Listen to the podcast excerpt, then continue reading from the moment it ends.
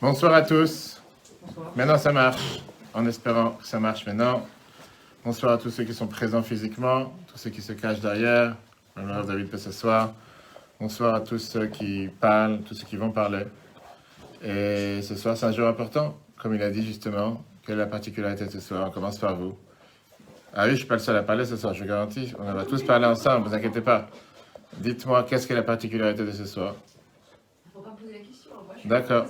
Ah, d'accord, ok. Alors, qu'est-ce qui veut dire? Quelle est la particularité? Qu'est-ce qu'il y a de spécial ce soir? Comment tu t'appelles, si je peux tutoyer? Raphaël. Merci. C'est Adam. Ouais, tout le monde sait, sauf que dès qu'on demande, personne ne sait. Très bien. Et en quoi c'est particulier, raconte-moi Qu'est-ce qu'il y a de spécial? En quoi c'est quelque chose de particulier? Parce qu'il est né et il est mort le 7 novembre. Ok, je vous appelle Raphaël. Vous vous appelez Raphaël? Ah, d'accord, parce que c'est lui qui- Ben, Avec plaisir, merci beaucoup. Voilà, voilà, t'as soufflé. C'est quoi Pourquoi Il est né, il est mort ce jour-là, et donc et c'est Rabbeinu, c'est pas. C'est. Pas n'importe qui. Ok, tu l'as déjà vu? J'ai jamais vu. Tu jamais vu Il a existé? Oui. D'où tu sais? Ok, c'est la réponse facile. Mais après, c'est la Torah, etc. En quoi ça me parle à moi En quoi ça me change mon quotidien? Tu vas dormir différemment ce soir? Tu vas manger quelque chose de différent Je demande, je sais pas. Quelqu'un d'autre, allez-y. Tout le monde ensemble. Allez-y à vous, vous êtes assis juste le premier, c'est pas pour rien. Euh, Non, la vérité, je. C'est pour ça que je suis là, je suis curieux. Vous allez me dire euh, Magnifique. ça va changer ma vie? Qu'est-ce que ça va changer dans votre vie? Ok. Je suis d'accord avec vous. Et c'est vrai que c'est important. Je pense que dans la vie de tous les jours, quand on fait quoi que ce soit, c'est important de se poser la question en quoi ça me parle? Qu'est-ce que, qu'est-ce que ça me parle? Qu'est-ce que je veux faire de tout ça? En quoi le 7 Adar, ça me parle? Mais avant de parler du 7 Adar, parce que c'est justement c'est aussi le titre de la conférence, je veux saluer ceux qui nous suivent en direct sur eTorah, e sur Google et Apple, sur lesquels les shiurim qu'on donne tous les jours, qu'on peut télécharger sur toutes les plateformes, Spotify, Google et Apple tous ceux qui sont ici aussi présents. Avant de rentrer dans le 7 Adar, on a une particularité du mois dans lequel on se trouve. C'est un mois très particulier, c'est le mois d'Adar, bien sûr. En quoi le mois d'Adar est particulier par rapport à tous les autres mois? Vous pouvez le dire à voix haute, vous n'avez pas peur. On ne va pas vous noter ce soir. Comment vous vous appelez Vanessa, Vanessa. Ok. la joie. La joie. Justement, je crois que ce sera un des thèmes majeurs qu'on va voir ensemble ce soir. Bonsoir, bonsoir. Vous vous appelez comment? Zachary. Zachary. Vous êtes joyeux de nature? Oui. Pourquoi? Pourquoi je suis joyeux euh, Parce que, parce que tout va bien. Est-ce que tout va bien? Ok. Qui ici est facilement joyeux, qui ici n'est pas facilement joyeux On va faire un tour, chacun va parler. Donc, Vanessa, qu'est-ce que vous dites? Vous êtes naturellement joyeuse. Facilement joyeuse. D'accord. À côté, vous êtes- votre prénom, c'est comment? Karen, Keren. Vous? Pareil. Pareil. Vous avez tous répété la même réponse, on arrête tout de suite alors. Vous? Non, t'inquiète. Hein? Pas facilement. Pas facilement. Et votre prénom, c'est comment? Rebecca. Rebecca. Derrière? Si vous voulez. Facilement joyeuse. Votre prénom, c'est comment? Mouchka. Mouchka. Qu'est-ce que vous dites? La joie, c'est un travail. Il faut se travailler. La joie, c'est un travail. Ok. On dit que les femmes en général ont plus de cerveau que les hommes. Il y a des exceptions. Qu'est-ce que vous dites? Moi, je suis pas, pas naturellement. Pas naturellement joyeux. Il faut, faut sortir de soi-même. Il faut sortir de soi-même. Vous avez dit quelque chose de dangereux. On va revenir à vous après. On va s'occuper de vous. Mais c'est bien ce que vous avez dit. Donc vous, vous avez dit que quoi? Pas facilement joyeux, mais je pense que je suis un peu introverti. Donc, euh, Bipolaire. pas bipolaire. Presque. Introverti. D'accord. Non, le psy, il n'est pas là ce soir. Hein, pas amené. Alors, à vous. Toi, tu dis? Joyeux de nature. Pas besoin de mettre de musique ni quoi que ce soit. Joyeux. Tu te lèves, tu danses. Qu'est-ce que tu dis, toi? Comment c'est ton prénom? Alexandre. Ok. Donc, pareil. À côté, monsieur avec la pipe ou la cigarette électronique. Je sais pas, je demande. Vous me demandez si c'est une pipe Je sais pas. Cigarette électronique. D'accord, excusez-moi là. Le Chaim. Vous voyez que la goutte banane, ceci n'est pas une pipe. Vous êtes. Alors, vous dites quoi? Vous êtes naturellement joyeux? Non, Non, pas du tout. Vous pleurez plus souvent. j'ai pas dit ça. Alors, demandez si je suis joyeux, je vous dis non. Non. qu'est-ce que vous avez besoin pour devenir joyeux? Parce que j'ai besoin de me mettre en état de joie. C'est justement comment on se met en état de joie. Ça, c'est une bonne question. C'est pour ça qu'on est venu ce soir, on a fait les camps un contre l'autre. Vous allez voir après, ça va être intéressant. À côté, comment tu t'appelles? Marc, Marc. Naturellement joyeux? Naturellement joyeux, facilement déjoyable. Facilement, ça veut dire que dès que tu rentres à la maison le soir, tu piques une crise. Voilà. J'ai compris. Donc c'est un qu'on a tous ici. Par exemple, quoi? Tu t'es levé le matin, tu vois qu'il fait pas beau, il va pleuvoir aujourd'hui. Bon, Tu fais qu'il fait pas beau parce qu'il va pleuvoir aujourd'hui, pour ça t'es énervé Ah non. Non. Ok. Je me dis au contraire, c'est une chance, il pleut. Comme ça, il y a moins de gens dans la rue, il y a moins d'embouteillage. Voilà. D'accord. À côté, Nathan, Nathan, euh, facilement joyeux. facilement joyeux. Donc si je suis la majorité de ceux qui sont ici, vous avez répondu oui? Ouais. La majorité des gens qui sont ici, ils ont dit qu'ils sont ma- naturellement joyeux. Très peu ont dit que c'est pas facile à être joyeux. Et cet état d'esprit, comment, comment essayer de faire en sorte que quand tout va mal, quand il n'y a aucune raison sur Terre pourquoi il faut être joyeux, comment être joyeux? Qu'est-ce que ça veut dire qu'arrive le mois d'Adar On va voir que la Ta'anit nous dit, page 29. Tout le monde connaît certainement que Shem Shem Av Ma- Ma'atim Besimcha. De la même manière que quand rentre, arrive le mois d'Av, on diminue la joie. Car Nichnas Adar Ma'avim Besimcha. La Gemara te dit que quand arrive le mois d'Adar, c'est un mois qu'il faut augmenter la joie. Alors ça ne veut pas dire qu'il faut mettre la musique à fond pour que les voisins se réveillent la nuit et commencer à danser, taper sur les pieds, taper sur les murs. Qu'est-ce que ça veut dire une chose pareille Qu'est-ce que ça veut dire C'est un ordre? T'obliges à devenir joyeux si j'ai pas envie de devenir joyeux. J'ai pas la force d'être joyeux ce soir. Ça m'intéresse pas. Qu'est-ce que ça veut dire C'est-à-dire, on est rentré dans le Shredesh la semaine dernière, ce soir ça fait déjà une semaine dans le mois d'Adar, on te dit, deviens joyeux. Et je pense. Et comme on l'a dit, c'est un travail sur soi. C'est un travail, c'est quelque chose qui est difficile. Les autres jours de l'année, on a quelques jours, on a quelques, on va dire, quelques jours spécifiques, on est joyeux. Les autres jours, c'est des jours, on va dire, plus normaux, gris. Arrive le mois d'Adar, on te dit, c'est un mois dans lequel, de Rosh jusqu'au dernier jour, tu dois être joyeux. Et cette année, encore pire, parce que cette année, on a 60 jours, on a deux mois d'Adar, justement, dans lequel la Torah te laisse pas respirer, elle te dit, 60 jours, tu dois sortir de chez toi, tu t'éclates de rire, tu tapes des mains, tu danses. Comment est-ce possible? Si en général dans les autres mois on souhaite Chag Samer, ou Yom Tov, comme chacun a l'habitude, ici on te souhaite Chodesh Samer, joyeux mois, joie magnifique, etc. D'où on le sait, d'abord d'où c'est venu cette idée que le mois d'Adar c'est un mois qui doit être énormément joyeux? D'où on l'apprend? Parce que la Megillah, qu'on va lire si Dieu veut la semaine prochaine dans un mois, puisqu'on a maintenant deux Adar, et la Megillah nous dit la phrase suivante. Le mois qui a été transformé pour eux de deuil en joie et de- d'amertume en allégresse. Maintenant, il n'y a pas un autre mois pareil. Dans le calendrier juif, ça n'existe pas. Un autre mois dans lequel on te dit que puisqu'il y a eu un miracle, puisqu'il y a eu une fête, puisqu'il y a eu une date importante, pour ça, le mois s'est transformé. Parce que je pense qu'on se connaît tous ici, tout ce qu'il y a dans les autres mois. Le mois de Tishri, je pense que ça aurait été vraiment, ça aurait dû être le mois joyeux par excellence avec tellement de fêtes. La moitié des jours, ce sont des fêtes de la Torah, pas des fêtes des Chachamim. Et c'est pas pour autant que c'est devenu un mois joyeux. Le mois de Kislev, le mois de Hanouka, les cadeaux aux enfants, on allume les bougies, bref, on n'a pas dit Meshanichnas Kislev, Mabim Besimcha. Le pire, c'est quoi? C'est que c'est pas juste, on va dire, un adage ou une phrase qu'on fait plaisir. Le mois d'Adar arrive, tu t'éclates. C'est la fête la plus courte du calendrier. C'est un jour. Et de l'autre côté, ça a des ramifications halachiques concrètes par rapport à tout le mois. À tel point que la te dit, la te dit que celui qui, par exemple, celui qui a un jugement avec un non-juif, ou qui a un jugement avec quelqu'un qui n'est pas de la communauté, ça serait bien qu'il ait ce jugement pendant le mois d'Adar. Pourquoi? Parce que Bari Mazle, le mazal du mois d'Adar, c'est un mazal qui est porte-bonheur. Mazal de tous les mois. C'est-à-dire que tous les jours du mois d'Adar, ce sont des jours qui sont. Vous avez une question? N'hésitez pas, allez-y. Pourquoi? Vous êtes gêné Posez. Qu'est-ce qu'il y a quelque chose qui vous a choqué? Non Non, quand, quand vous avez dit un jour, je disais c'est quel jour? Est-ce que c'est l'entrée du mois que Non, j'ai dit un seul jour. La, Ouais, la fête du mois d'Adar, c'est un jour, c'est pour rire. le La fête, c'est la seule fête du calendrier, c'est une fête qui dure un jour, pas 36 jours, pas 8 jours. pas- Il y a un seul jour de fête, et c'est ce jour qui fait que tout le mois il a changé. C'est juste qui est apparemment bizarre. On a vu l'idée que la, que la Gemara nous dit que c'est Barimaz, le Mazal il est en bonne santé.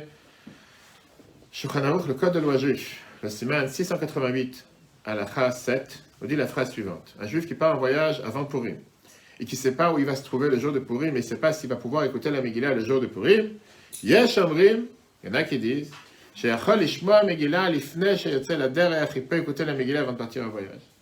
C'est aujourd'hui dire aller à Dubaï, c'est vrai qu'il y a un bête rabat, donc c'est pas un problème. Mais Aujourd'hui, quelqu'un qui va dans un endroit, dans un désert, et qui ne sait pas s'il y aura une Megillah dans le désert, et qui se demande comment je vais faire pour écouter la Megillah. La elle lui dit que s'il veut, il peut écouter la Megillah Afilu mitrilat achodesh. Le début du mois. Le Ramor, Rabbi Moshe Yisraeles, pour les Ashkenaz, était dit naouk. Et c'est comme ça qu'on a l'habitude de faire. Que c'est un juif, il sait qu'il va aujourd'hui aller dans un endroit qui ne sera pas pourri avec une communauté juive où il n'aura pas de Megillah, il ne sait pas lire la Megillah, il ne sait pas comment quoi faire. La Lacha lui dit c'est pas grave, Rosh il lit la Megillah. Il était quitte pas pourri. Maintenant, moi je demande une question. Celui qui part avant Rosh Hashanah en vacances, alors c'est vrai que Rosh Hashanah c'est difficile, c'est le premier jour du mois. Et il ne sait pas comment où il va sonner le chauffard. On ne le dit pas, c'est pas grave, c'est pas comment sonner le chauffard, ben, tu sais, tu commences depuis le début du mois. Bonsoir, bonsoir. Vous appelez comment? Prénom? Charles. On parle des gens qui sont optimistes, qui sont joyeux de nature, ou les gens qui sont difficilement joyeux. Qu'est-ce que vous pensez? Où vous vous cataloguez? Moi, je suis très joyeux de nature. De la nature? D'accord. Ça se voit pas, mais. Ah, j'ai pas, j'ai pas, j'ai pas jugé. On n'a pas, on vient de commencer d'ailleurs. On vient, on vient, on vient de commencer. On vient de commencer. Il n'y a pas eu le temps, hein. Hein. Tu voyez, vous voyez pas que tous les gens sont déjà déprimés depuis quelques minutes. Attendez. Ça, c'est la halakha. Maintenant, on n'a pas vu une chose pareille que les gens qui parlent, qui partent à Pessah. On n'a jamais vu une chose pareille que les gens qui vont dire ils ne savent pas où vont faire Pessah, ou ils ne savent pas où vont faire le Seder, etc. La halakha te dit bon, c'est pas grave, fais le Seder à Shchodesh. Comme ça, Pessah, t'es tranquille. N'a jamais vu une chose pareille. N'importe quelle autre fête. Corban Sheni. Quel Korban Sheni Après ça, non? Pessah Ouais. Qu'est-ce que tu fais Pessah Sheni aujourd'hui? Non, c'est pour ceux, c'est une session- c'est une session de rattrapage. C'est la première année seulement. Ah. On peut débattre. C'est la première année. Les autres années, ça n'a pas suivi. Aujourd'hui, c'est juste une coutume. T'as triste. Dis-moi aujourd'hui que tu vas en vacances pour Pessah à Dubaï et tu fais Pessah, Pessah Sheni, je pense que tu n'as pas fait Pessah. C'est pas... Donc comment est-ce possible que arrive le mois d'Adar, et la lacha, elle vient et tu dis c'est pas grave, tu peux pas écouter Purim, si jamais tu vas dans un endroit où il n'y a pas, etc. On parle dans tous les détails de la lacha, mais la lacha te dit, bah, tu peux écouter depuis le début. Ça, c'était la deuxième question. Après, on va demander si quelqu'un il se rappelle les questions pour arriver aux réponses, mais passons déjà à la troisième. Le Zdei grand posek, un grand décisionnaire séfarade, Represkiyahu Medini, grand rabbin de la ville de Hebron où j'étais hier avec les soldats il y a 120 ans. Il amène une halakha intéressante. Shulchan Siman 179, il dit comme ça. En règle générale, on a l'habitude de fixer le mariage les premiers 15 jours du mois. C'est une règle en général. Pourquoi? Parce qu'on te dit que les premiers 15 jours du mois, c'est la lune. La lune, elle est dévoilée, elle grandit. Ça montre le mazal du peuple juif. Mais le Zdechem, il te dit, tout ça, c'est quand, c'est pour toute l'année, pour tous les mois. Arrive le mois d'Adar. Le mois d'Adar, c'est une bombe atomique. Te dit que le mois d'Adar, c'est pas un jour, c'est tout le mois qui est explosif. Et donc, il te dit que tout le mois, de la même manière que le mois de Havre, c'est un mois qui porte malheur à travers des milliers d'années. Il y a eu l'expulsion des Juifs d'Espagne, il y a eu la destruction du premier temple, deuxième temple, pareil, le mois d'Adar, puisqu'on a le 7 Adar ce soir, c'est pour ça qu'on est là. Et donc, c'est un influence, c'est un impact sur tout le mois, tu peux te marier quand tu veux. Je rajouterai un détail, comme on sait très bien qu'aujourd'hui, ces restrictions ne prennent plus vraiment place et qu'on peut se marier tous les jours de tous les mois. Le rabbi avait donné une réponse à 191, comme quoi que puisqu'on attend tous que ma chère arrive tous les jours, tous les jours, et donc chaque fois qu'un couple se marie, ça rapproche encore la venue de ma chère, donc on ne fait plus attention à ces détails qu'à l'époque on faisait attention. Alors pour ça, j'ai demandé quel est le rapport avec Moshe Rabbeinu. Personne n'a vu ici, je pense pas. En tout cas, moi je l'ai pas vu. Il est né le 7 Adar, il est décédé le 7 Adar. Et quelle est la spécialité? Pourquoi on en fait de ça un monde? À tel point qu'on te dit que c'est un mois porte-bonheur avec tous les différents points qu'on a vus. Revenons à ce qu'on a lu Shabbat. On verra le point qui est lié entre la parashat Trouma, parashat Etzavé, que la parashat de cette semaine et le 7 Adar. Shabbat, on a commencé un sujet que tout celui qui ne veut pas venir prier au Bet Shabbat pour les prochaines cinq semaines, il peut être libre, parce qu'on va parler du même sujet pendant cinq semaines. On ne va pas changer de sujet. Alors que chaque Shabbat, c'est des sujets nouveaux. Depuis Shabbat, on a commencé la parashat Trouma jusqu'à la fin du Chumash, on parle que de la même chose qui est la construction du temple.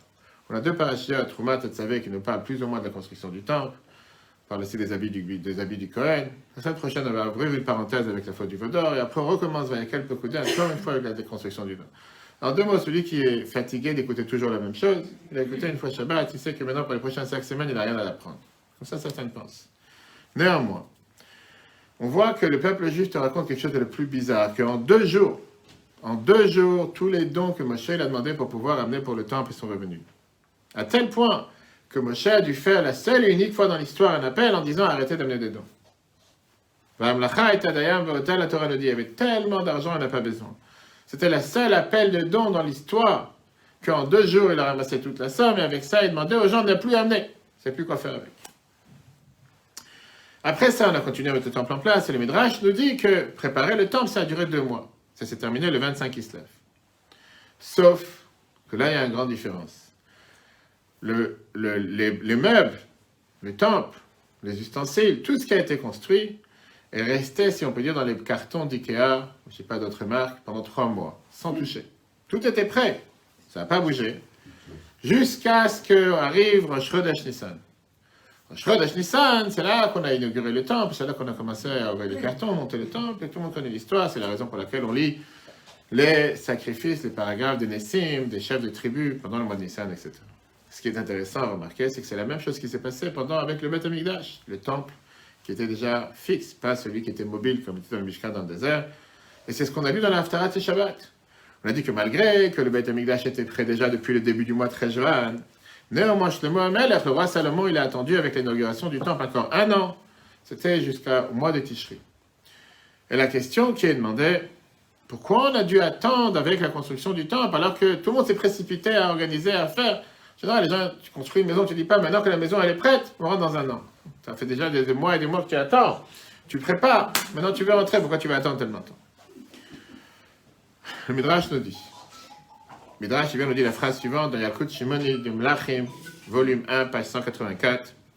Il dit que Dieu, il a attendu, il a demandé à Moshe le mot d'attendre avec l'inauguration du temple pour le faire dans un mois béni, un mois de Mazal. Et il n'y a pas un mois plus béni que le mois dans lequel sont nés les patriarches. Yitzhak est né le mois de Nissan, le, soir du Seder. Abraham est né le mois de Tishri. C'est ce que le Midrash nous raconte. C'est pour ça que Dieu il a dit tu veux faire quelque chose, essaie de unir les bonnes choses, les bons mazal ensemble. De là, la Bible apprend une leçon importante. Première leçon que la Bible apprend, c'est l'importance des jours d'anniversaire de chacun d'entre nous. C'est très bien que la Bible a lancé la campagne de l'anniversaire le jour de l'anniversaire de sa femme, l'année de son décès en 88, le 25 Adar. Bible dit que l'anniversaire de chacun d'entre nous veut dire que Dieu a décidé que le monde ne peut pas exister sans chacun qui est ici présent. Tu veux dire Fêter son anniversaire, c'est pas quelque chose de laïque, c'est pas quelque chose de catholique, c'est pas quelque chose que la seule fois que la Torah vient et parle, la seule fois que la Torah fait allusion à l'anniversaire, Yom Oled et tête parole. Il y a quelqu'un qui se cache d'ailleurs. Le jour de l'anniversaire de Pharaon. Le jour de l'anniversaire de Pharaon. Depuis toujours, la Torah te dit sache que l'anniversaire, c'est le jour de ton mazal. C'est un jour important, c'est un jour de, qui est unique, unique au monde pour toi. C'est le jour où Dieu a décidé que la planète ne peut plus exister sans toi.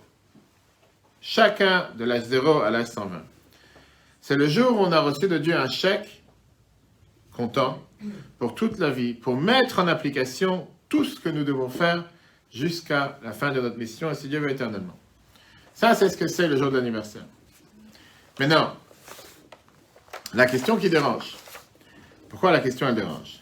Parce que, comme j'ai dit tout à l'heure, pourquoi ce jour, pourquoi ce jour de ah, mois d'Adar, ça se transforme en ça qu'on te dit que le mazal de tout le mois, c'est un mazal béni? Pourquoi? Parce que le jour d'anniversaire de Moshe. Parce que, bien sûr, on va voir après la fête de Purim. Rashi donne ici un point, je dis faire attention à la nuance. Rashi dans la Gemara Ta'anit, il comprend cette question que la Gemara demande. Et la Gemara dit la phrase suivante Mishenichnas Adam Arbim Besimcha. Pourquoi, depuis qu'arrive le mois d'Adar, on doit rajouter dans la joie Il dit que Yemen, Nissim, Ayoul et Israël, Purim ou Pessah. Est-ce que c'était des jours de miracle pour le peuple juif, les jours de Purim et les jours de Pessah Ça veut dire que Rachid te dit que le mois d'Adar, c'est un jour propice, un jour de bénédiction, un jour de bon mazal, un jour de bon augure, comme on a dit tout à l'heure. Qu'on a maintenant, cette année, deux mois d'Adar, mais il te dit, Rachid, en temps normal, tu as aussi deux mois de fête à Adar et Nissan.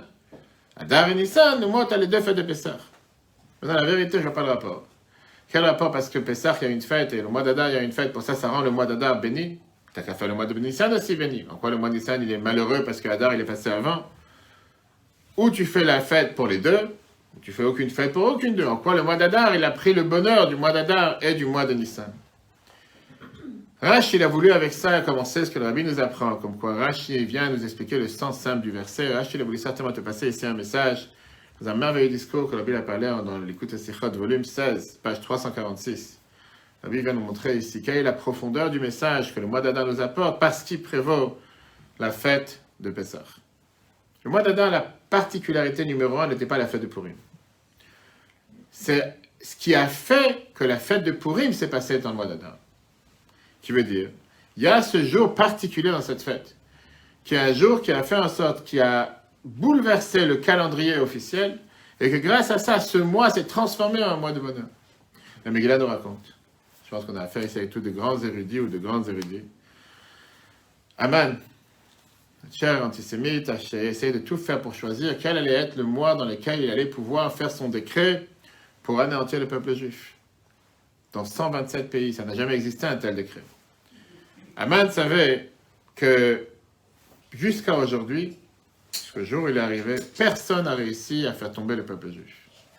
Et il s'est dit, il faut que je cherche ici quelqu'un qui a un mauvais mazal, il faut que je cherche ici quelqu'un qui a, on va dire, tous les malheurs sur la tête, un jour mauvais, quelque chose de mauvais, qui va faire que le peuple juif va être détruit. Ça, c'est ce qu'il me faut. Aman, il a fait un tirage au sort, et le tirage au sort est tombé sur le mois d'Adar. Le mois d'Adar, c'était un jour merveilleux. Aman, il s'est dit, pourquoi c'est un jour merveilleux? Parce que dans le mois d'Adar, Moshe est décédé. Et puisque Moshe est décédé dans ce mois, le leader du peuple juif fait partie du peuple juif, il les a laissés tomber. Pas mieux que ce mois pour pouvoir anéantir le peuple juif.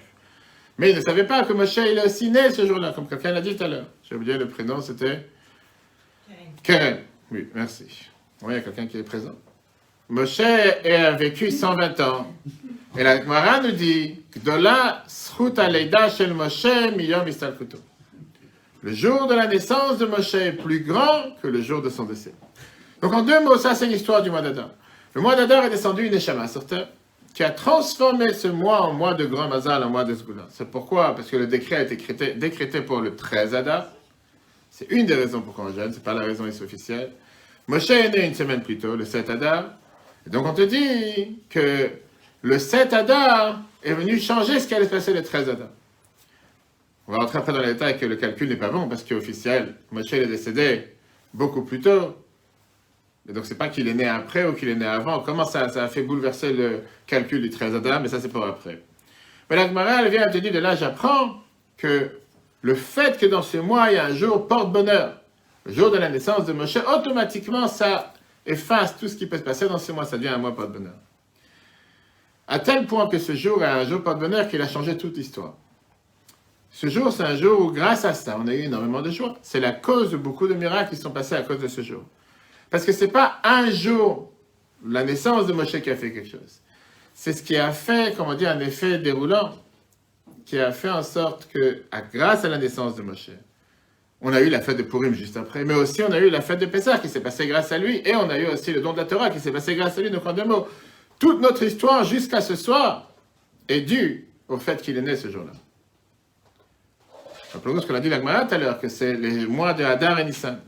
Et ça, c'est la profondeur de ce que Rashi te dit. Qu'est-ce que ça veut dire, Mishenichnas Adam Arbim Besimcha? Pourquoi?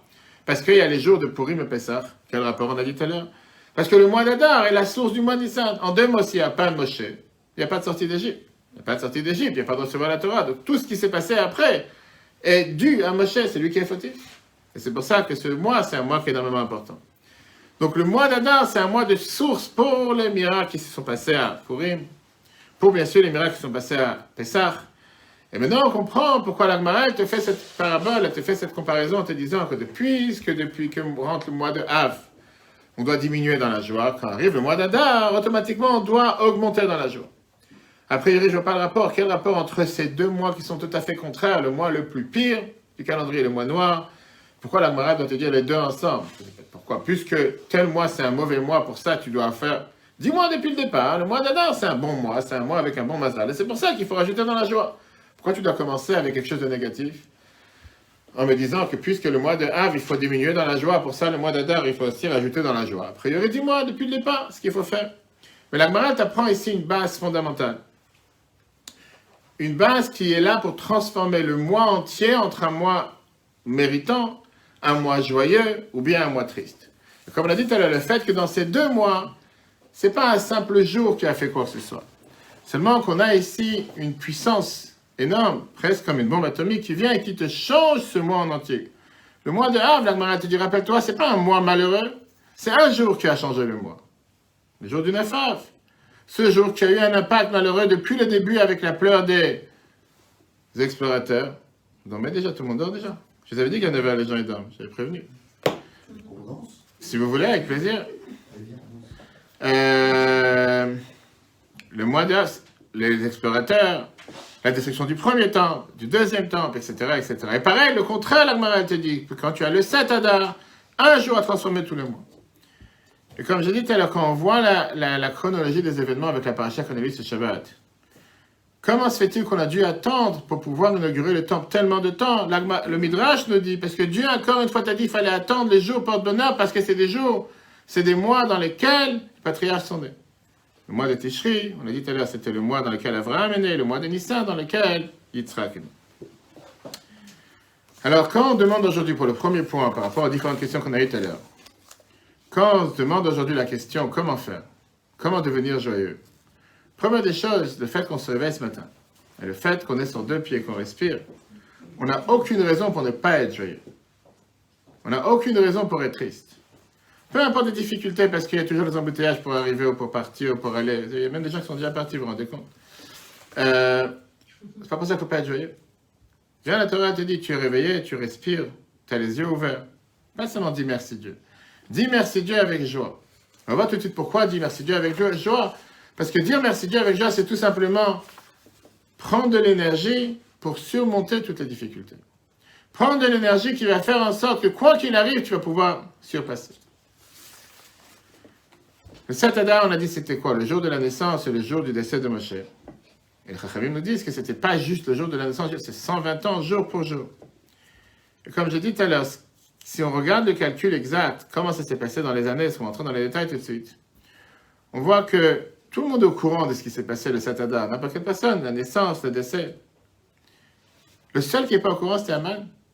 Le seul qui n'est pas au courant, qui ne connaissait pas l'histoire du peuple juif, qui était bizarre, qui cherchait un mois bizarre, un mois noir, et s'est dit, tiens, je chercher dans Google et je voir que le 7 Adar, c'était la mort de Moshe, et celui qui a rempli la page sur Wikipédia, il a oublié d'écrire, c'était aussi la naissance. Vraiment, à tel point, on parle de quelqu'un qui est un tel imbécile. Parle de quelqu'un qui est tellement bête. La Gemara nous raconte comme quoi, comment il est arrivé à faire son tirage de sort pour éliminer le peuple juif. La Gemara nous dit qu'on va lire ça dans la Megillah, bien sûr. Qu'il a fixé ce mois, la Hashmid, la Rogue ou la Bête de de vouloir exterminer tous les peuples juifs, Minar, Zaken, de plus jeunes jusqu'aux plus vieux, dans un seul jour. Mais il s'est dit, tu sais quoi, ces juifs, je ne peux pas leur faire confiance. Ils ont toujours quelque chose qu'à la dernière minute, ils vont réussir à s'en sortir. Quoi que j'ai envie de faire contre eux, ils vont pouvoir être sauvés. Il faut vouloir, il faut vraiment que je trouve la bonne cause. Et c'est pour ça qu'il s'est dit, je vais faire un tirage au sort. Et l'Agmara nous dit comme quoi, il était tellement heureux, il était tellement content. L'Agmara te dit la phrase, Aman Samar Simchak Dola, il était énormément joyeux, joyeux parce qu'il s'est dit, tiens, c'est le jour malheureux, le, le- mois le plus malheureux du peuple juif à l'époque. Parce que c'est le mois dans lequel le leader, le dirigeant du peuple juif est décédé. Le Boudraham nous rajoute que Abu Draham, le commentateur de la Torah, du Chumash, nous rajoute, rajoute comme quoi, pourquoi il a fixé le décret pour le 13 Adar? Parce qu'il s'est dit, le 13 Adar, c'est la fin des Shiva, la fin des 7 jours de deuil contre Moshe. Moshe est décédé le 7, plus 7, ça fait 13. Il s'est dit, là, le peuple juif va vraiment faire le drash, la skir, on se réveiller tous ensemble pour pleurer la mort de Moshe, ça va être le summum de la tristesse, et là, je vais les attaquer. Vers nous dit dans la page 13b, Megillah, page 13b. Vehu lo yada, il ne savait pas, qui bezayin adar met, ou bezayin adar nolad. Moshe ne savait pas que le 7 Adar, pardon, Aman, ne savait pas que Moshe est décédé le 7, et il est aussi né le 7. Quelqu'un a entendu ce que je viens de dire Je répète. La nous dit que Moshe ne savait, que Aman ne savait pas qu'il est mort le 7 Adar et qu'il est aussi né le 7 Adar. Ça va Il n'y a rien qui cloche, comme on dit Pas de la même année. Quoi d'autre? C'est pas de la même mort? Il est mort deux fois. le même ordre. Pas dans le même ordre, ça veut dire quoi? Il est d'abord né, après les voir. Bravo.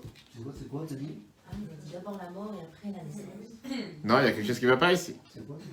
Je répète, la phrase de l'Agmara, l'Agmara nous dit que Vehu le Yada, il ne savait pas que le 7 Adar, le 7 Adar, il est mort, et le 7 Adar, il est né. En général, quelqu'un, il, il naît avant de partir de ce monde. Il ne peut pas partir de ce monde avant de naître. Oui, mais on n'est pas tous mystiques comme vous, madame, avec tous mes respects. On n'est pas tous à un tel niveau de, de super, comment on appelle ça? Non, on est, sur Terre. D'accord? Maintenant, pourquoi? D'abord, il y a plusieurs questions qui dérangent cette Gemara. Comment ça se fait que Haman, il connaissait le jour du décès, il ne connaissait pas le jour de la naissance? Qu'est-ce qu'il a tout d'un coup Il a appris l'histoire juive, mais il a appris à moitié? De quoi on parle? Ces deux événements ne sont pas mentionnés dans la Torah. Ni la naissance, ni le décès. Donc il a dû l'apprendre de quelque part. Ou il a un prof, ou il a un ami juif qui lui a raconté. La Torah ne te dit pas ni le jour du décès de Moshe, ni le jour de la naissance. Seulement, les Chachamim nous dévoilent le secret, le code. Alors si Aman était un tellement grand ami de Chacham, tellement intelligent, qu'il savait qu'est-ce que les Chachamim nos sages nous ont dit, quel est le jour du décès de Moshe, ils lui ont pas dit quand il est né. Ils ont oublié de dire la, la phrase qui dérange. Ces deux choses, au passage, sont écrites où? Dans la Gemara Kiddushin, page 38. Seulement, faut pas rêver, la Gemara Kiddushin n'a pas été écrite avant qu'Aman il a fait son plan. Elle a écrit plus de 500 ans après. On ne va pas dire que c'était quelqu'un qui avait Ruach HaKodesh, il avait le Saint-Esprit, il avait un souffle divin qui lui a dévoilé que 500 ans plus tard, les Juifs vont apprendre que Moshe il a aussi né ce jour-là. Pas si intelligent que ça, on peut le considérer intelligent, mais pas à ce point. Le Khatam Sof fait demande une autre question intéressante. Comme je viens de dire, comme a mentionné, j'ai oublié votre prénom, Francis. le Rav Francis, a dit quelque chose d'intéressant. L'Agmara te parle du jour de la mort avant le jour de la naissance. Il ne savait pas que le 7 Adar, il est mort et le 7 Adar, il est né. Quelqu'un de normal, il te dit qu'en général, Moshe, d'abord, il est né avant de partir de ce monde. Donc l'Agmara, encore une fois, on peut dire oui, c'est juste une erreur de frappe. Non. On sait très bien que dans la Torah, quand la Torah dit quoi que ce soit, c'est du réel, c'est du sincère. On ne dit pas les choses par hasard. La Torah aurait dû te dire, il ne savait pas que le 7 Adar, il est né et que le 7 Adar, il nous a quittés. Ce qu'on peut répondre, c'est que beaucoup de gens sont au courant du jour du décès d'une personne importante. Si je cite aujourd'hui Baba Saleh, Rabbi Chai Taeb, je suis garanti que la majorité de ceux qui sont présents ne savent pas quand est-ce qu'il est né. Beaucoup savent quand est-ce qu'il est parti. Et on peut passer comme ça avec tous les grands du peuple juif. La grande majorité. À part les très spéciaux, peut-être qu'on parle ici avec des grands, grands érudits, mes excuses. Mais en règle générale, les gens sont au courant des dates de décès, des dates d'Askir, de la veilleuse. Ils vont prier sur la tombe, mais ils ne savent pas forcément quand est-ce qu'il est né. Alors on peut dire que Moshe c'était la même chose. Pourquoi? Parce que tout le monde était au courant qu'il est né en arrivant sur la frontière. Il n'a pas atterri l'avion à Ben Gurion. Il est passé sur Ben Gurion et il n'est pas atterri. Il aurait dû atterrir, mais Dieu lui a dit non, tu ne pourras pas rentrer dans la terre d'Israël. Et certainement que tous les non-juifs à l'époque, ils ont entendu sur le fait que Moshe est décédé. Et c'était la même personne qui a fait sortir les Juifs d'Égypte. On n'a pas oublié ce qu'on a vu il y a deux semaines, pas seulement pour les Tunisiens, la paracha Titro qui nous raconte comme quoi Mashmou Hashama Obar Rashi demande qu'est-ce qu'il a tellement entendu pour vouloir se convertir, le plus grand pape de l'époque? Il est venu se convertir parce qu'il a entendu la sortie d'Égypte. La Gemara nous dit, Milchem et on a vu ça dans Rashi. Il a entendu Kriyat Yamsouf, qu'on a ouvert la mer Rouge, et qu'il y a eu la guerre d'Amalek. Il dit quoi Un tel peuple, tellement puissant, je viens, je me convertis. Alors, il savait qu'il est décédé, mais il ne savait pas quand est-ce qu'il est né. On peut, on va dire, on peut lui trouver une, circonstance atténuante pourquoi il n'était pas au courant quand est-ce qu'il est né. Rabbi Yonatan Eifschitz, qui était un des grands rabbins de la communauté juive en Allemagne, c'est un rabbin de Prague, c'était pas un chassid, mais c'était quelqu'un qui avait beaucoup de mots très intéressants. Et c'est attaché avec la paracha qu'on a entrée cette semaine, la paracha Tetzavé, qui vient, et qui n'est pas par hasard, que la majorité des années, c'est la paracha dans laquelle tombe la Iloula de Moshe Rabbeinu le 7 Adar. Et pourquoi? Une des choses qui nous frappe le plus, c'est que c'est la seule paracha de toute la Torah où la personnalité centrale manque. On le mentionne sans dire son nom. La seule paracha depuis qu'on a commencé les Chumash Shemot jusqu'à la fin de Bamidbar. Alors que depuis le début de Shemot, de l'Exode, jusqu'à la fin des nombres, on n'arrête pas de mentionner Moshe des centaines de fois. Pour vous dire, dans la Torah, au total, Moshe est mentionné 600 fois. Si on divise dans les 31 parachiotes, puisqu'il est né chez Mot, on ne doit plus le citer dans Bereshit, la fin de Bamidbar, parce que Devarim, c'est Moshe qui parle tout le temps, donc, ça veut dire que dans chaque montée, Moshe est mentionné au moins trois fois. Arrive ici une seule paracha dans ces trois Chumashim, dans Shemot, Vaikra, Bamidbar, où il n'est pas mentionné une seule fois. Paracha de cette semaine. Alors c'est vrai qu'il n'est pas mentionné dans Devarim, mais comme j'ai dit, Devarim, c'est lui qui parle, il répète toute la Torah, donc il ne va pas dire « Eh, Moshe dit », alors c'est lui qui est en train de parler. Mais non. Le pire, c'est quoi? C'est que tout celui qui sera là à Shabbat, si Dieu veut, et tout celui qui apprend la paracha tous les jours, presque chaque verset, c'est des ordres que Dieu il parle à Moshe. C'est pas qu'il n'est pas là parce qu'il est parti en vacances. Il est présent. Le premier verset de la paracha, Ve'ata tetzavé, toi, tu ordonneras au peuple juif. Après ça, sans vouloir, soi-disant, vouloir dire son nom, la Torah continue en disant Ve'ata bnei Israël, toi tu parleras au peuple juif. Ve'ata krevelecha, toi tu rapprocheras. La carte tu prendras les deux pierres, les deux pierres de diamant, les deux pierres précieuses, tout sauf dire son nom. Si on sait de qui on parle, on n'est pas en train de rigoler entre nous, on sait très bien qui est la personne, qui est le personnage, mais surtout pas mentionner son nom. Alors le rabbi Nachum Tchernobyler, qui était un des, premiers dirigeants de la Chassidut, et le rabbi explique ça dans les discours qu'il a prononcés la dernière année avant qu'il tombe malade en 92. Comme j'ai dit tout à l'heure, il nous fait remarquer que le Satadar tombe toujours, presque toujours dans la semaine de la Parashat Tetzavé. Parashat cette semaine. Et la Torah, elle, nous, elle allusionne ces deux événements qui sont passés les mêmes jours. D'un côté, c'est le jour du décès de Moshe. Puisque c'est la même semaine dans laquelle tombe le Satadar, c'est pour ça que la Torah ne mentionne pas son nom. Parce qu'il y a quelque chose de grave qui s'est passé. Donc on ne peut plus s'attacher avec Moshe de la même manière qu'on pouvait s'attacher avant. De l'autre côté, c'est aussi le jour de sa naissance. Et donc, la Torah ne peut pas éviter de parler de lui. Donc, on parle de lui sans dire son nom. On n'aurait pas de dire, et toi, et tu feras, et tu rapprocheras, etc. Revenons à ce qu'on a dit tout à l'heure. Puisque Aman était un grand érudit, et puisque tout est allusionné dans la paracha de la semaine, comment se fait-il qu'il a raté le point que Moshe n'est plus là? Il savait que Moshe n'est plus là, mais il s'est dit, quand est-ce qu'il est né, ça ne m'intéresse pas. Ou on lui a tout appris, ou on lui a rien appris. Qu'est-ce que tu veux répondre? Tu veux pas répondre? Tu es vexé? Ah. Qui d'autre? Comment vous vous appelez? Oui, j'ai oublié. Rebecca, qu'est-ce que vous voulez dire? Il a vu ce qu'il a rangé. Il a vu ce qu'il a comme ça, carrément. Oh. Ministre, ministre des Finances. Il avait tout l'argent du monde sur terre. Il avait le tampon du. Il a vu ce qu'il a rangé. Ok. Pourquoi pas? Comment vous. Qu'est-ce que vous voulez dire? Vous? Non, Rien? Non. Ok. Mais n'ayez pas peur, pourquoi pas? Dites-moi. Comment se fait-il qu'il s'est- qu'il était tellement au courant, qu'il a fait un tirage au sort, qu'il bref, toute cette manipulation autour du jour du décès, et il n'est pas au courant qu'il est né Après, en plus que c'est le même jour, c'est pas vraiment quelque chose que d'aller chercher dans les livres. Vous n'avez pas compris la question? Aman, il était au courant, il a dit du jour du décès, c'est pour ça qu'il a fait ce tirage au sort. Pourquoi il n'était pas au courant que le même jour il est né? Celui qui lui a donné les cours, il a, pas, il a pris la moitié des choses. Peut-être qu'il n'a pas vu la première saison. Je crois pas que c'était un film à continuer avec différentes séries. Ok. Êtes tout sympa avec lui, c'est bien. Pourquoi pas Qu'est-ce que tu dis? Rien. Non, j'ai pas de. J'ai pas, j'ai Vous pas voulez pas vous mouiller Ok. Écoutez ce que le rabbi nous répond. Quelqu'un d'autre? Allez-y. En fait, c'est- enfin, je pense que c'est Hachem qui va, qui va, qui va envoyer un petit peu. Vous savez que Dieu est fautif de tout, mais pas à ce point. On sait que Dieu est fautif de tout, mais pas à ce point. Non, pas fautif. Il fait une action négative. C'est lui a, lui a brouillé un petit peu les. Il était connecté en Wi-Fi comme ici. Pourquoi pas? La réponse. Aman, il savait pertinemment que Moshe, il est né le Satadar. Il n'était pas si bête que ça. Il savait. Il a appris, il le savait. Mais il ne savait pas autre chose. Il ne savait pas que dans chaque génération, Moshe renaît à nouveau. Aman, il s'est dit, Moshe, c'était quelqu'un qui était une seule fois. Il se disait que, oui, il y a eu un grand homme divin qui est tombé du ciel, une fois dans l'histoire, une fois que Moshe a quitté le peuple juif et cet Adar, le peuple juif est maintenant orphelin. Il n'y a plus personne pour eux. Ils n'ont plus de mazal. Maintenant, ils dépendent vraiment du sort. Et maintenant, ils savent, je peux faire ce que je veux avec eux. Il n'y a plus personne pour les protéger.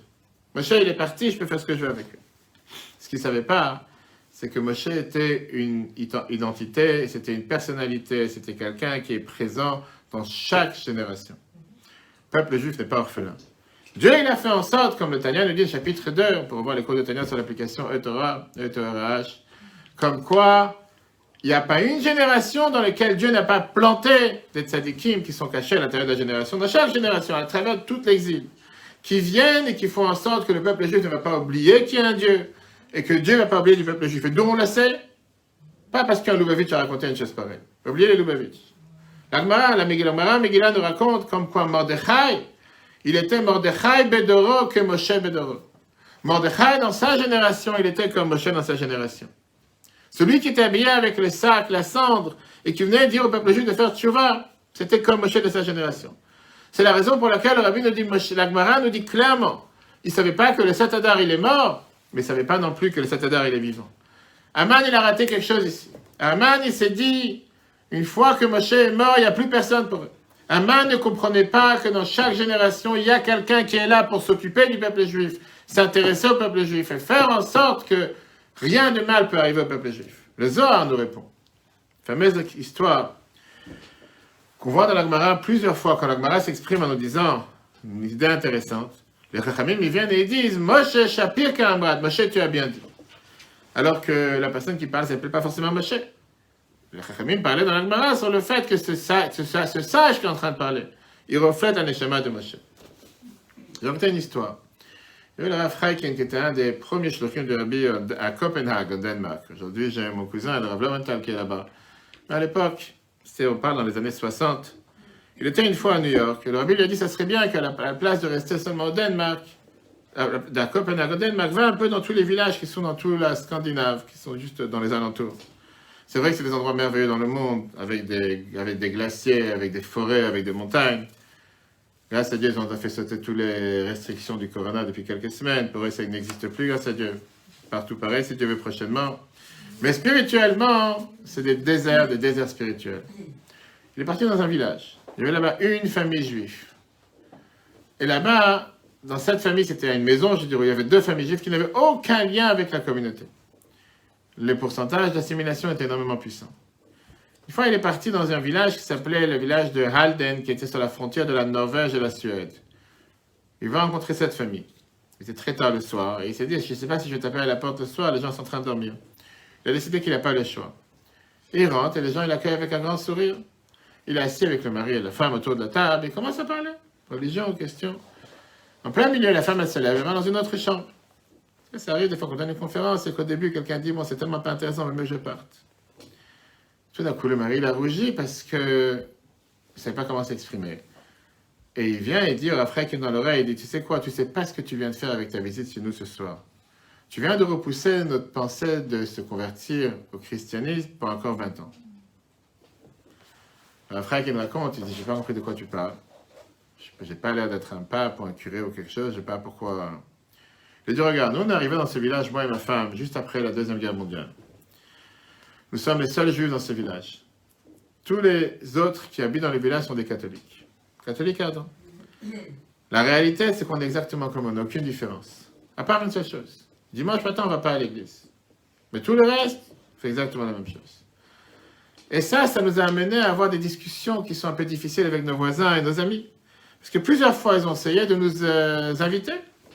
Pourquoi vous restez tout seul Dimanche, le jour du Seigneur, le matin, on va acheter la baguette. Après ça, on va aller faire un tour à l'église, on va prier, on va faire le prêche au curé. De toutes les façons, vous n'avez rien de lien ou rien de lié avec le judaïsme. Qu'est-ce que vous avez dans le judaïsme? Vous vous dites juif sans plus. Vous faites absolument rien de toute façon. La dernière fois, ils ont réussi à influencer le curé local qui vient nous visiter. Le curé il avait l'habitude de faire ce qu'on appelle du prosélytisme. C'était pas un shliach de Chabad, le comme on dit, mais il tapait aux portes pour aller parler aux gens de porte à porte, de parler avec les habitants. C'était un petit village. La dernière fois, le juif raconte, le curé est venu nous revoir. On a parlé tellement de manière amicale, on est devenus très très proches. Et depuis, ma femme n'arrête pas de parler en disant, c'est quoi Au final, il a raison. Qu'est-ce qu'on a des juifs C'est écrit, c'est écrit sur la main juif. On a une toile jaune. Qu'est-ce qu'on a des juifs On n'a rien de juifs. Soyons sérieux. On vit qu'entre catholiques, on n'a absolument rien. Regarde, ça fait des années qu'on habite ici. Jamais un juif est venu nous visiter ou taper à la porte ou demander comment ça va. Le curé, il est très sympa. C'est le seul qui s'intéresse à nous. Il nous visite régulièrement. Il n'arrête pas de demander comment ça va. La pression de ma femme a tellement, tellement été forte que je me suis dit, tu sais quoi? Ça vaut la peine. Viens, on essaie. Qu'est-ce qu'on a à perdre? Qu'est-ce qui va se passer? De quoi De rentrer dans un endroit où tu vas prendre un pinceau, tu vas recevoir trois gouttes d'eau, on va te dire, maintenant, tu es sain. Bien des cas, je serai sain. Qu'est-ce qu'il y a? Qu'est-ce qui va m'arriver?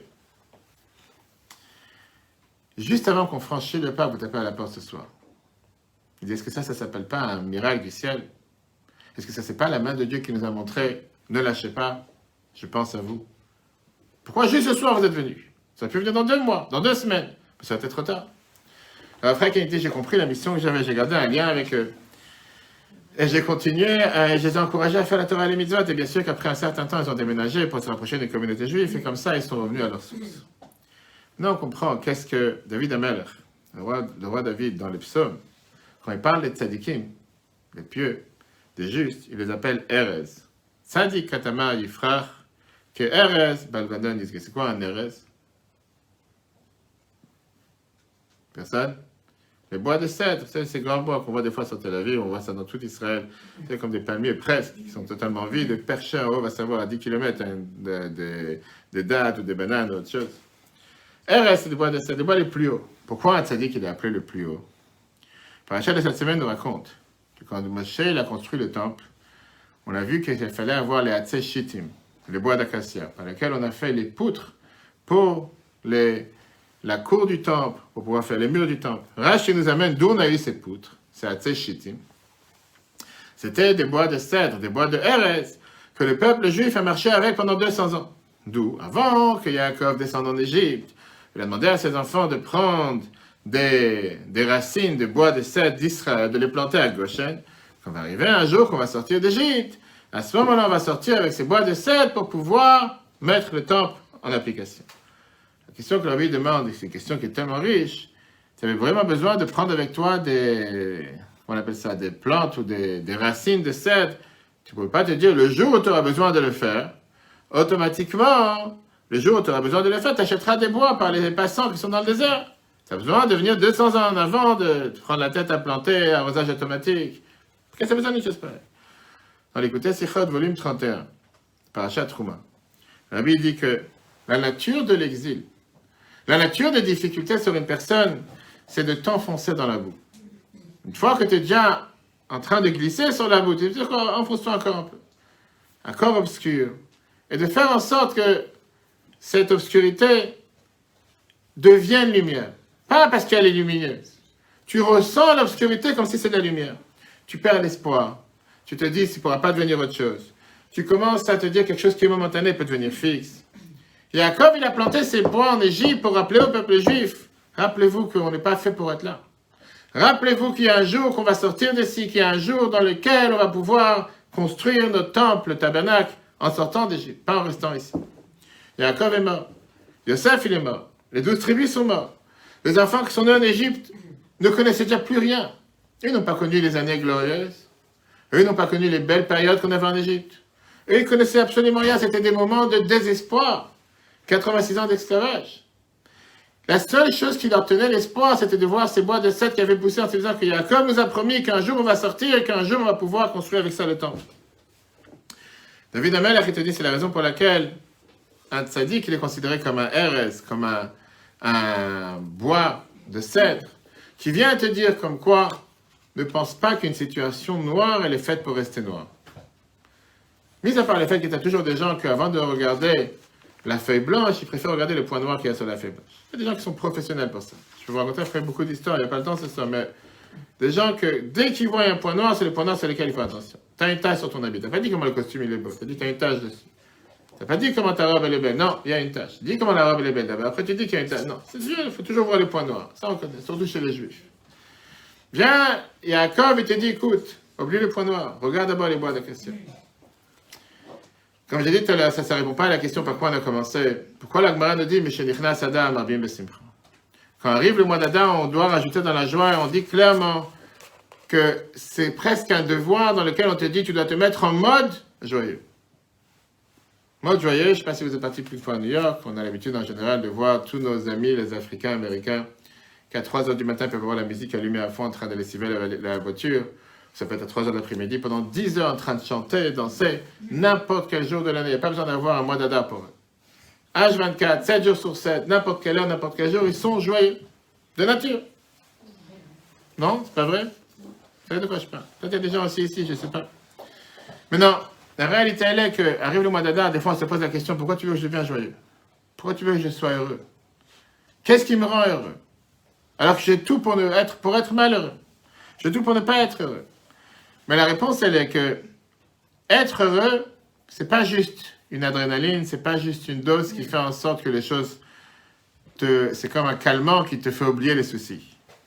La joie crée la réussite. Des gens qui sont heureux réussissent beaucoup plus. Réussissent à faire sauter, oublier, sauter sur les problèmes. La tristesse, à contrepartie, la tristesse est quelque chose qui renferme la personne sur lui-même, qui affaiblit tes possibilités, qui fait en sorte de ne pas reconnaître tes qualités et qui te dit que au final, tu vas plus réussir. Le fait d'être triste, Tania, la Chassidou nous explique, comme quoi être triste, être paresseux, Atzlut Atzvut, premier chapitre de Tania, c'est pas une interdiction. Mais à quoi la tristesse peut amener une personne? Aucun péché sur terre peut l'amener. Quelqu'un qui se rend triste, se rend malheureux, on parle avec un public français plus ou moins. Des Français qui sont excellents en étant tristes. Ils vont toujours, toujours chercher la raison pourquoi ne pas être heureux. Parce que la baguette est trop brûlée, parce que la voiture s'est mal garée, parce que la porte s'est pas bien ouverte. Pour un oui ou pour un non, trouver qu'est-ce qui va pas. Tu es parti en vacances, dis merci Dieu. Tu reviens des vacances, qu'est-ce que qu'est-ce que je suis fatigué. Maintenant je dois me reposer des vacances. Il a fait très moche, le temps n'était pas beau, l'avion était en retard. Je raconte, je suis venu ici pour les soldats, on avait la mission Solidarité Israël à 17e du Rabat Seine-et-Marne, et on était avec 250 soldats à Mirmash, dans les territoires, si on appelle ça, à côté de Binyamin, avec Magaf. Après, hier soir, on était à une personne juive qui n'a pas commandé son repas, qui puisse avoir. Bref, le test de l'air, qui sont toujours avec le vrai sourire.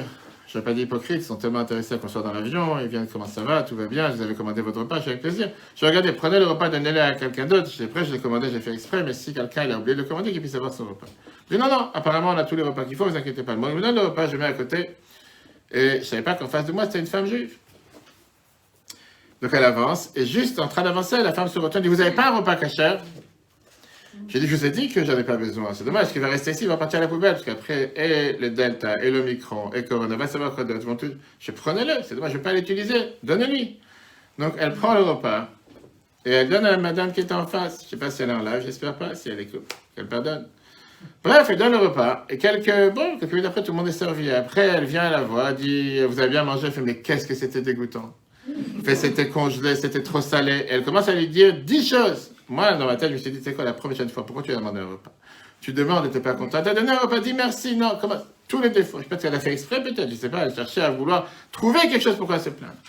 Et après, elle leur demande, y a, comment on peut faire une réclamation? Je savais pas comment faire une réclamation dans l'avion. Et il, appelle euh, une des dirigeantes des hôtesses avec le ba- badge sûreté pour lui dire, on va venir avec l'iPad, on va prendre... Il dit, ah bon, le repas, qu'est-ce que c'est vrai, mais vous savez, c'est pas notre cuisine. C'est vrai qu'est-ce qu'on qu'est-ce que c'est pas de leur faute, c'est pas les cuisines d'Air France, peut pas leur en vouloir. Bref, et c'était une cause en plus, je vous garantis qu'elle a atterri en Israël, elle a atterri à Tel Aviv, même s'il faisait beau, c'était vraiment le soleil, c'est merveilleux, elle a atterri finalement en Israël, je sais pas depuis combien de temps elle attend. Première des choses qu'elle a dû dire à sa famille, vous savez comment j'ai souffert dans cet avion. D'abord, j'avais pas de repas. Finalement, j'en ai reçu un. Et en plus que j'ai reçu, il était trop salé. Et en plus, il était congelé. Sois heureux, pourquoi tu dois toujours chercher la cause pour trouver qu'est-ce qui va pas? Alors, comme j'ai dit tout à l'heure, c'est facile à dire. Mais dans la réalité des faits, dans la réalité des faits, c'est que c'est tellement. Ça peut ne pas être bon. C'est pas être bon. Tu peux être dans la joie et trouver quelque chose de mauvais. Je vais demander une question. Tu peux, tu peux pas trouver tout positif et tout super. Tout à parce fait. que tu t'es, mis dans cet état d'esprit. Tu as quand même le droit de trouver trucs mauvais sans que tu sombres dans la tristesse. Bravo. Vous avez dit la question et la réponse ensemble.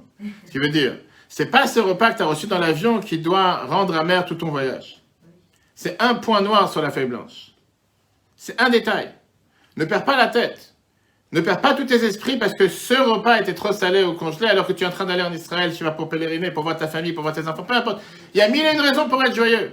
C'est vraiment ce point noir sur la fait qu'il va te rendre misérable, de te mettre dans tous ces états parce qu'il était trop salé. Je suis d'accord avec vous. C'est un repas qui était immangeable. C'est un repas que même les animaux n'auraient pas dû recevoir. Je suis d'accord, on ne discute pas. Mais pourquoi être si amer? Pourquoi être si mauvaise? Pourquoi être si malheureuse? Parce que c'est un détail, oublie. Vraiment, c'est pas un vol de 12 heures ou 24 heures, je sais pas, c'est pas grave, t'as pas... Je vous garantis qu'elle n'est pas, elle pas mourir de faim. Je ne connais pas la personne, mais je dis, comment il essaie de réfléchir, c'est ce qu'on va voir tout de suite. On peut être réel, on peut être sincère en se disant, quel est ce bouton qu'on doit toucher? Quel est ce bouton qu'on doit appuyer pour se dire, Marbim Besimcha, tu allumes, tu sautes en l'air. Je sais pas, mon repas, il était pas bon, qu'est-ce que je saute en l'air? Il était pas bon, je dois faire une réclamation. En plus, j'ai payé un billet cher. Et en plus, on m'a fait un test avant et un test après. Je dois payer encore 80 shekels pour atterrir. C'est ça le problème. Ben, je suis d'accord avec C'est ça vous. qui intervient. Et C'est pour ça que je suis là Si tu payes pas l'avion, si tu n'as pas le test, s'il n'y a pas tout ça, le fait que le repas Vous vous compte très bon, tu vas pas du tout le ressentir de la même façon. Mais déjà, tu es dans l'avion, déjà, c'est déjà. De tellement de casse-tête. Et en plus, on te rajoute le repas salé. Là, tu. Alors là, J'ai tu- compris. Alors, heureusement qu'elle n'avait pas une bombe sur elle. Imaginez-vous qu'est-ce qu'elle aurait dû faire avec. La simcha, c'est un sentiment spontané. C'est un sentiment spontané. Donc, où j'ai des raisons pour être joyeux, ou j'ai pas de raison pour être joyeux? Qu'est-ce que ça veut dire? Arrive le mois d'Adar, Je change de registre, je change de disquette. Je pas changé de disquette, je suis comme je suis. J'ai pris l'avion, ça fait trois ans que j'attends pour aller en Israël. Finalement, j'ai fait des vaccins, on pas fait des vaccins. Finalement, j'arrive. Et en plus, tu donnes un repas qui n'est pas mangeable. Elle a toutes les raisons pour être malheureuse toute sa vie. Je sais pas, toute sa vie jusqu'au jour où elle va partir de ce monde, ça écrit sur sa pierre tombale, elle est partie une fois en Israël, elle a un repas mauvais. Rambam, à tel point que Rambam écrit dans la loi de Lulav, qu'est-ce que ça veut dire être joyeux? Rambam, il n'y a pas une autre halakha qui vient et qui nous décrit qu'est-ce que ça veut dire être joyeux. Et il te dit que Adam, Basiyat, Mitzvah, le devoir d'être joyeux, en faisant les mitzvot, en aimant Dieu, Avoda Gdolai. Je reviens à ce qu'il a dit le Rav Frédéric, c'est un travail difficile. Francis, pardon, désolé. Je te dis que c'est un travail qui est difficile. Rambam l'écrit. Te dis par contre, tout celui qui ne sert pas Dieu avec joie. Raoul et Paramemeno, il devra payer la note. Il devra souffrir. Il va être payé, il va, il devoir donner une amende. Pourquoi? La Torah nous l'a dit.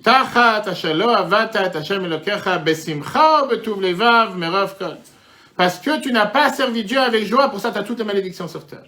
La Torah nous dit le chumash qui te vaut. Rambam, il vient et te dit que tu dois être joyeux pour pouvoir servir Dieu. Tout celui qui ne sert pas Dieu avec joie, il doit être puni. Rambam, c'est magnifique. Et ça, c'est quelque chose, c'est une nouveauté à l'Afrique, que c'est pas suffisant de faire les choses pour les faire. C'est beaucoup plus important de savoir comment tu les fais. Qu'est-ce que ça veut dire comment tu les fais? Rambam, il vient et te dit, si tu les fais avec lourdeur, avec paresse, tu seras puni pour ça. Rambam, il te dit, la paracha qui t'avoue, te dit, t'as pas servi Dieu avec joie, pour ça tu as toutes les malédictions. Réfléchissez un instant. Tu mets les tefilines tous les jours, tu pries trois fois par jour, tu manges kasher, tu viens à Betrabat, tu as même écouté une conférence à 9h du soir, tu es à moitié fatigué ou totalement endormi. Tu fais pas les choses joyeusement, ça sert à rien ce que tu fais. Ça, c'est ce que Rambam nous dit. Et comme je dit tout à l'heure, c'est facile à dire, mais concrètement, comment je peux me mettre en mode joyeux? Qu'est-ce qui fait que quand j'ai fois j'ai des, pas seulement des désespoirs, quand j'ai des difficultés, quand j'ai des, des, des, moments qui me rendent déçu dans la vie Et Rambam te dit encore une fois, la phrase qu'il emploie, c'est Avoda Gdolai, c'est un travail difficile. Et la question, pourquoi il appelle ça Avoda? Pourquoi il appelle ça un travail? De quel travail tu parles? Avoda, par définition, veut dire quelque chose de forcé, quelque chose que je suis pas, pas quelque chose de naturel. On a vu ça il y a quelques semaines, Avodat Aved, Avdut, le fait d'être asservi, serviteur, esclave. Pourquoi Rambam, il n'a pas pris un langage plus, euh, plus joyeux? Rabbi Nachman de Breslev a l'habitude de dire mitzvah gdola liyot besimcha tamid. Plus sympa, il te dit c'est mitzvah d'être joyeux. Il n'a pas dit qu'il faut forcément monter sur un camion avec une guitare, mais te dit sois joyeux.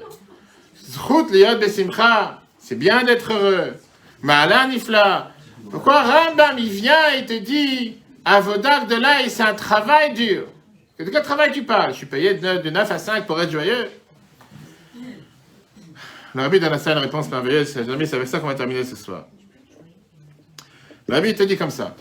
La joie, c'est un choix. Qu'est-ce que ça veut dire un choix? C'est une mission. C'est à chacun d'entre nous de décider si tu as envie de vivre une vie heureuse ou si tu as envie de vivre une vie malheureuse. Oui, tu dois savoir que la joie n'est pas un sentiment spontané.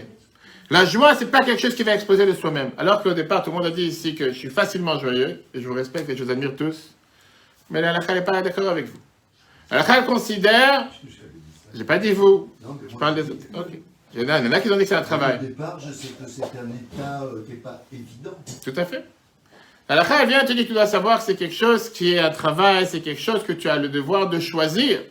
C'est un choix ou de voir le bien dans chaque situation, ou de te focaliser sur la feuille blanche, ou te focaliser sur le point noir. Mais une fois que c'est fait, c'est fait. Qu'est-ce que une fois c'est fait, c'est fait Une fois que, une fois qu'on a choisi justement de, de travailler ça. Mais c'est continuel. Oui, c'est continuel, mais ça devient, je dis pas une habitude, mais c'est, quelque chose que ça devient. Je peux vous garantir qu'à chaque fois que vous allez vous voir, vouloir voir les choses avec joie, Dieu va faire en sorte qu'il y a quelque chose qui va venir, il va vous montrer que le point noir est encore plus grand. Vous avez vu une fois quand vous allez chez les opticiens, pas forcément un petit center sur la route, vous mettez l'œil dans, dans la machine, comment ça s'appelle ça, dans, pour savoir quelle pointure vous devez avoir. Vous avez la, la, la bille ou, la, ou le point jaune et le point noir, donc il devient plus grand, plus petit. Vous avez jamais fait un test pour les lunettes? Jamais eu Ok, tout celui qui a fait un test pour les lunettes, il le sait. On parle des gens qui portent des lunettes. En général, quand vous mettez les yeux dans la machine, il vous montre avec un point qui vient plus proche, plus grand. Et vous pouvez voir le point noir beaucoup plus grand, beaucoup plus petit. Rambam, il vient et te dit, c'est Avodah de l'ail, pourquoi? Pour te dire que c'est un travail sur soi. C'est un travail dans lequel tu dois, comme on te dit que tu as Avodah Tfila, prier Dieu, c'est un service, c'est un travail difficile. Avodah Hashem, servir Dieu, c'est quelque chose de difficile.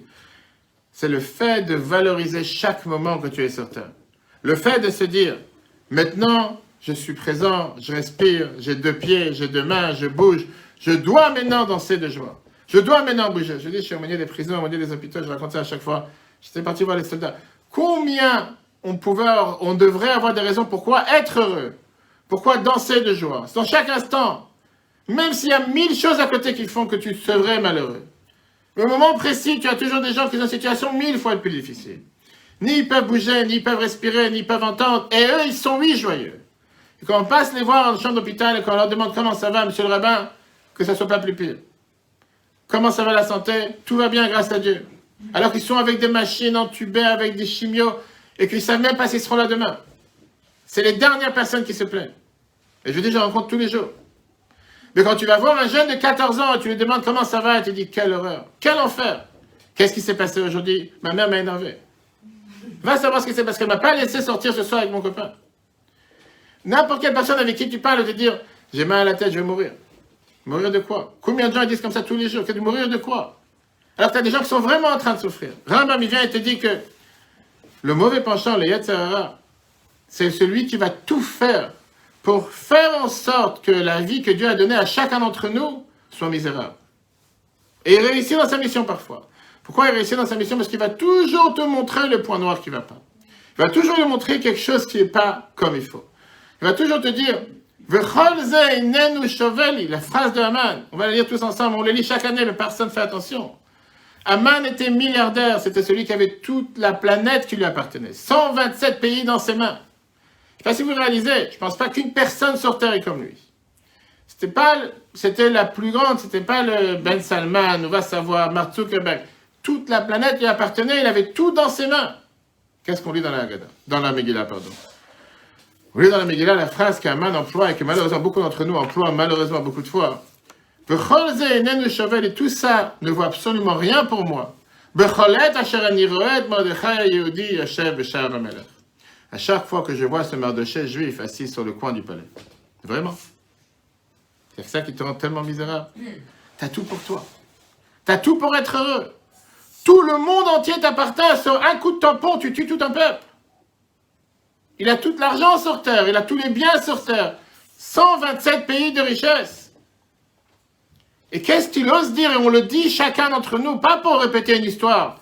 Comme on sait très bien que la Lacha nous dit que la Corée à Megillah le frère ça. Comme le Baal Shem explique, celui qui lit la Megillah à l'envers comme une histoire du passé, il n'est pas quitte. C'est l'histoire du présent. Le Haman qui est parfois à l'intérieur de chacun d'entre nous, qui est le doute, pas oublier que son grand-père s'appelait Amalek, il vient et il te dit, tout vaut rien. Pourquoi? Parce que ma femme, ce soir, elle n'a pas préparé à manger comme moi j'ai demandé. Parce que mon fils, il n'a pas exactement eu la note que j'attendais de lui. Ou parce que quand je suis rentré pour prendre une place de parking, celui qui m'a doublé la première place à Ou bien j'ai pris l'avion pour aller en Israël, le repas était trop salé. Mille et une raisons sur terre. Et, Aman, il vient et te dit, tout ça ne vaut rien. C'est pas qu'il te dit, ça me dérange. Et tout ça ne vaut rien. Pourquoi? Parce que je vois un juif qui se prosterne pas, pas tout le peuple juif, un juif. Qu'est-ce que tu en as à faire? Entre nous, tu vois quelqu'un qui est assis par terre en train de fumer, je ne sais pas qu'est-ce qu'il fume comme drogue. Tu t'inquiètes pas s'il s'est prosterné devant toi ou pas. Il est assis avec un sac, il est assis avec de la santé. Tu ne regardes même pas. Qu'est-ce que tu te prends la tête? Tu n'oses parler ni chose. Entre parenthèses, l'Agmara nous raconte que plusieurs personnes Terre, ils avaient tout pour être heureux. Mais ils n'étaient pas contents de ce qui appartenait à quelqu'un d'autre. L'Agmara te dit que tous ces gens-là, là, cite une dizaine, Adam, Korach, Bilam, Aman, ils ont fini par recevoir ce qu'ils ont voulu, ils n'ont pas eu. Et ce qu'ils avaient, ils ont perdu. Le fait de se dire que c'est ce que l'autre il a qui je devrais avoir. Tout ce que j'ai ne vaut rien pour être heureux, ça les a rendus malheureux. Maintenant, on comprend hein. Pourquoi le décret dans la Megillah, Aman, il prépare son plan pour détruire le peuple juif. La nous dit comme quoi la Megillah continue, Mordechai, il est tellement brisé, il envoie quelqu'un vers le palais de la reine, Esther, et il lui dit, ça doit te bouger. Et le Megillah nous raconte que Esther, au départ, a dit, je suis pas d'accord. Esther a dit, ça fait 30 jours que j'ai pas vu mon mari. Il y a beaucoup de gens qui souhaiteraient avoir ça tous les jours. Mais Esther, elle n'est pas d'accord. Elle dit, c'est dangereux. Ça va, me- ça va en danger, mettre en danger ma vie. On parle pas d'un roi normal. Malheureusement, il a tué sa femme sur un coup de tête parce qu'elle n'a pas voulu venir danser. Mordechai, il perd sa patience. Et on dit ça dans la Megillah tous ensemble. Hayodim. Pense pas que tu vas pouvoir t'enfuir. Si maintenant tu vas te taire, revar. Sache que le peuple juif va être sauvé. Et, et termine avec une phrase. Yodea, qui sait si c'est pas pour cette raison que tu t'es marié avec Achashverosh. Alors je lui quoi, tu me menaces? Parlons comme si on était dans un couple. Qu'est-ce que tu es en train de me menacer ici? Tu as intérêt à faire une pizza ce soir. Si tu ne fais pas, va savoir pourquoi on s'est marié. C'est la pizza qui dérange. Qu'est-ce que c'est pour ça qu'on s'est marié ensemble? Qu'est-ce que c'est comme ça qu'on parle à marier sa femme ensemble? Après, il a vu que c'était un couple. C'est quoi cette manière de parler? Pourquoi Mordechai termine en disant Et va savoir si c'est pour ça qu'à qui tu parles? Je suis pas ton chien. Parle avec respect. Tu veux quelque chose C'est pas envoie un texto, envoie un bouquet de fleurs, envoie un parfum. Qu'est-ce que tu es en train de parler comme ça? Et c'est ce qu'on dit dans la Megillah. Et vraiment, c'est ce qu'il pensait, dans sa phrase, c'est ce qu'il pensait à dire. On parle du dirigeant du peuple juif. On parle du chef du Sanhedrin, de ce qu'on appelle le tribunal. Un prophète. Et qui vient et qui te dit moi, je te dis que c'est la seule raison pourquoi tu t'es marié avec un jour et c'est pour agir. D'où tu sais Et qui tu es pour me parler comme ça? Un merveilleux- discours du Rabbi, le Purim 1962, en Chavbet. Le Rabbi a expliqué la phrase suivante en disant Mordechai, il était en train de se mettre à la place de Esther, en disant Mi yodea, qui peut répondre sur tes doutes? Tu as 100% raison de te demander la question à l'intérieur pourquoi moi? Pourquoi moi j'ai été destiné de vivre avec un tel terroriste? Pourquoi mon destin est si mauvais que je dois vivre avec quelqu'un qui est tellement fou? Pourquoi moi je dois donner ma vie pour sauver le peuple juif? Mi yodea, bien le Rabbi nous dit pour Purim 62, qui peut répondre à cette question? Je ne sais pas. Mais une chose je sais.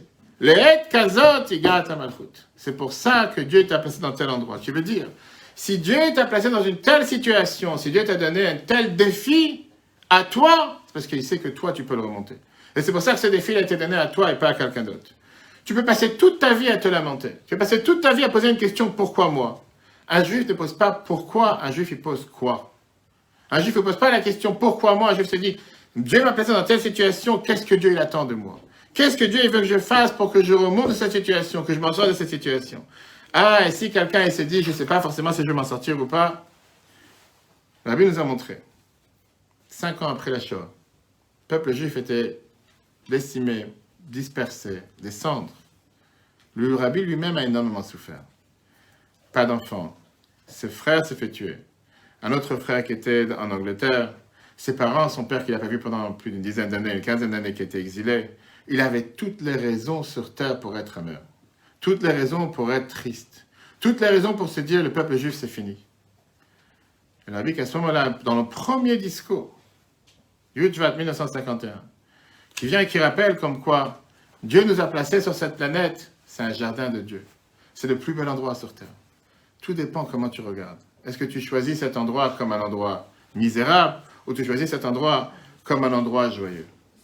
Chers amis, si on répond à la question qu'on a demandé au départ, pourquoi ce mois d'Adar, avec tout ce qui se passe dans ce mois? Mishenichnas Adar, la Torah te dit rentre au mois d'Adar. Réfléchis un instant. Regarde tous les jours dans le miroir et la première des choses qu'un juif dit Modéani le je remercie Dieu. Melechai vekayam, que Dieu nous a rendu notre âme. Tu commences la prière, Odul Hashem. Tu vas dormir le soir.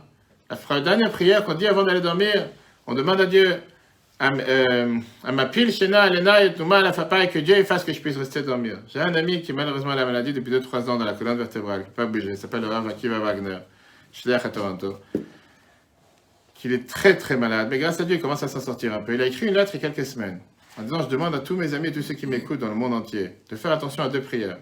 À Shariatzar, qu'on dit qu'on va aux toilettes, et à ma pile, qu'on demande le soir. Il fait maintenant, depuis que je suis malade, il raconte sur sa vie comment il souffre avec les cathéters et avec le fait qu'il ne peut pas dormir la nuit et les souffrances, il ne peut pas bouger, il ne peut pas se lever. Fait si seulement on réfléchissait aux mots qu'on dit tous les jours, les différentes prières, fait tu sais que ça veut dire que tu as envie de dormir le soir?